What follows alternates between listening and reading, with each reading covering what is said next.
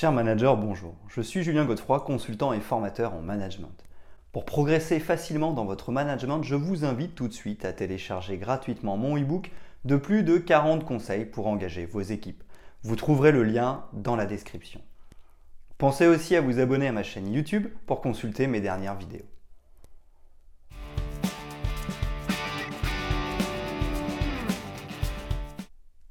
Une des principales difficultés d'un manager est de savoir comment se faire respecter au travail par ses équipes.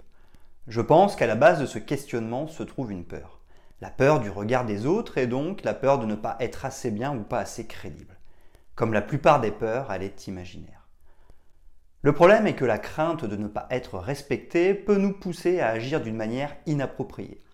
Pour combler un manque de confiance, nous faisons souvent preuve d'un excès d'affirmation et nous cherchons à imposer le respect. C'est dans ce cas que nous devenons très autoritaires et très directifs. Certaines fois, nous pouvons l'être beaucoup trop. En retour, nos équipes ne se sentent pas respectées et vont avoir à leur tour des attitudes inappropriées. Cela va renforcer notre sentiment de ne pas être respecté. Nous allons donc accentuer notre autorité. Nos équipes poursuivront dans des attitudes inappropriées. Le cercle vicieux est en place. Nous avons créé la réalité de notre peur. Ce cercle vicieux a pour conséquence de démotiver les équipes et d'épuiser le manager. Il faut donc en sortir pour retrouver un cadre de travail serein où les équipes sont motivées et efficaces. Se faire respecter passe forcément par la confiance en soi, mais aussi par la bienveillance et l'écoute. Pour vous aider à gagner le respect de vos collaborateurs sans avoir recours à des pratiques néfastes, voici les 6 conseils incontournables à appliquer au travail et dans votre vie au quotidien.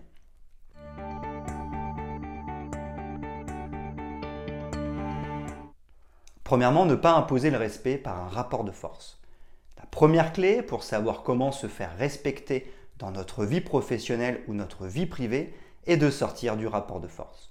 En effet, il entraîne un déséquilibre dans la relation avec l'autre et peut engendrer de l'agressivité. Si nous sommes dans un rapport de force, nous allons chercher à nous positionner au-dessus de l'autre. Si l'autre est lui aussi dans le rapport de force, il va chercher à se positionner au-dessus de nous.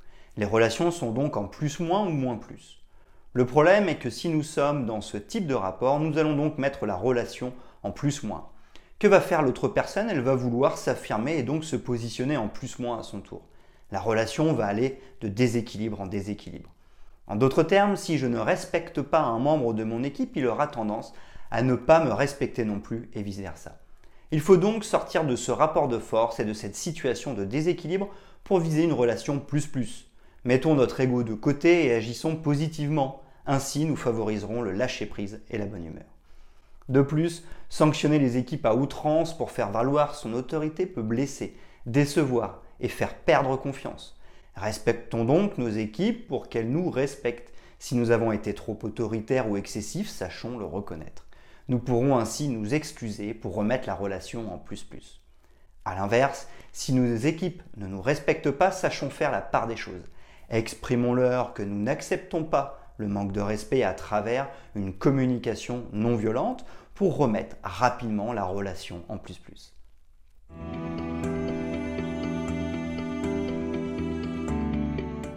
Deuxièmement, définir le cadre de travail avec ses équipes. Pour savoir comment se faire respecter au travail en tant que manager, il faut aussi définir le cadre de travail avec ses équipes. Il s'agit des règles régissant les relations professionnelles entre les personnes. Cela peut être très simple. Nous pouvons par exemple définir avec nos équipes se respecter, s'écouter, se rencontrer collectivement deux fois par mois, être solidaire, etc. Ce sont toutes les règles que nous et nos équipes estimons essentielles pour travailler dans de bonnes conditions et avec de bonnes relations mutuelles. Il est essentiel que toutes ces règles soient cooptées par tout le monde.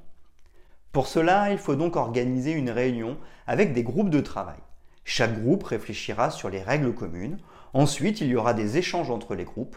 Enfin, il sera décidé des règles à appliquer. Une fois le cadre de travail défini de manière collective, chacun s'y tiendra puisque chacun y aura contribué. Le fait d'avoir fait participer les équipes dans le processus les aura responsabilisés et impliqués au maximum. Il y aura donc beaucoup moins d'écart. En cas d'écart, il sera très, facile d'intervenir lors d'un recadrage bienveillant puisque les règles auront été clairement définies et acceptées.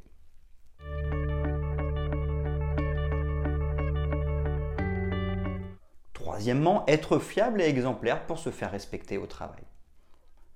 Nous sommes sortis du rapport de force et avons défini de manière collective les règles de fonctionnement. Désormais, pour se faire respecter, il va falloir montrer l'exemple. En effet, en tant que manager, nous sommes regardés et observés par nos équipes. Notre comportement va influencer le leur. Si nous ne tenons pas nos engagements, nous ne devons pas être surpris que nos équipes ne tiennent pas les leurs. En ne respectant pas les règles, nous ne pouvons pas être surpris que nos équipes ne les respectent pas. Pour se faire respecter, il faut donc être fiable et exemplaire. De plus, en tant que modèle, il est important de créer un climat de sécurité. Pour cela, nous devons nous montrer confiants et optimistes, cesser de reprendre des pensées négatives pour inciter les équipes à se développer dans les meilleures conditions.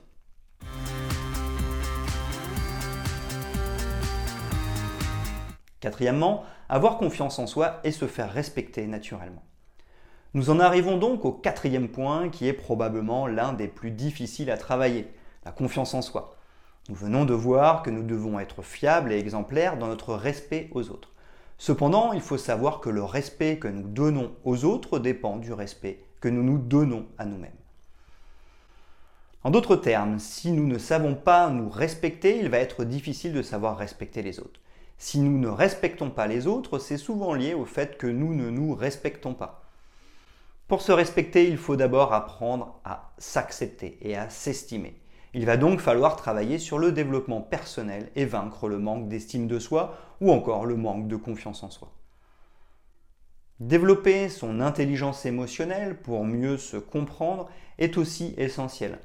Oser agir, mettre de côté sa timidité, prendre soin de soi, savoir s'entourer, créer de bonnes relations sociales ou encore favoriser la pensée positive sont autant de manières de prendre confiance en soi, de s'estimer et de se respecter.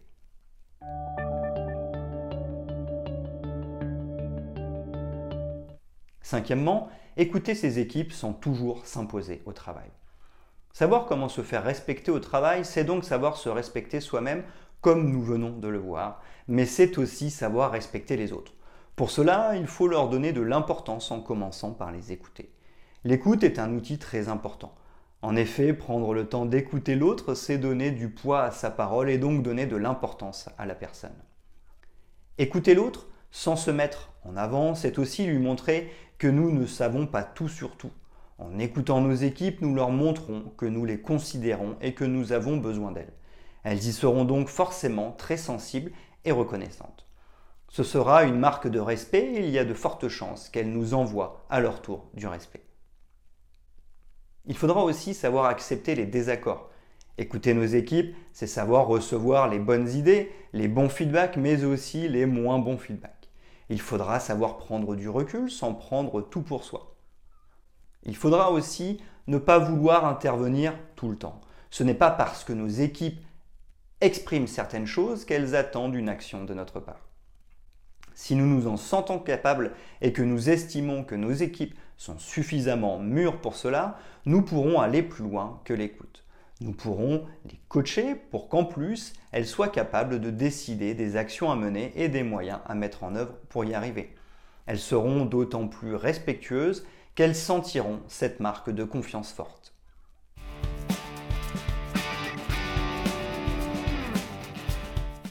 Sixièmement, éviter de devenir autoritaire et entretenir de bonnes relations. Un bon relationnel est essentiel pour se faire respecter. Que ce soit dans notre vie de couple, notre vie familiale ou notre vie professionnelle, entretenir de bonnes relations contribue à l'épanouissement de chacun. Pour se faire respecter au travail par nos équipes, il est nécessaire de garder un lien fort entre chaque membre car automatiquement, nous respectons les personnes pour lesquelles nous avons un lien fort. Pour cela, il faut s'assurer d'avoir une communication régulière avec elles. Faire des points individuels et des réunions collectives dans lesquelles vous n'hésiterez pas à féliciter vos collaborateurs est une des clés. Si lors de rencontres collectives, trop de désaccords surviennent, il est alors préférable d'arrêter tranquillement la conversation. Nous pouvons ensuite y revenir en individuel. Si en individuel nous sentons plusieurs membres de l'équipe très motivés pour prendre part à un projet, il est judicieux de l'aborder en collectif. N'hésitez pas non plus à montrer à vos équipes que vous êtes présent en vous impliquant sur certains de leurs projets. Si vous leur montrez que vous êtes solidaire et que vous êtes prêt à les aider, vous gagnerez leur respect. En effet, comment ne pas respecter quelqu'un qui vous aide?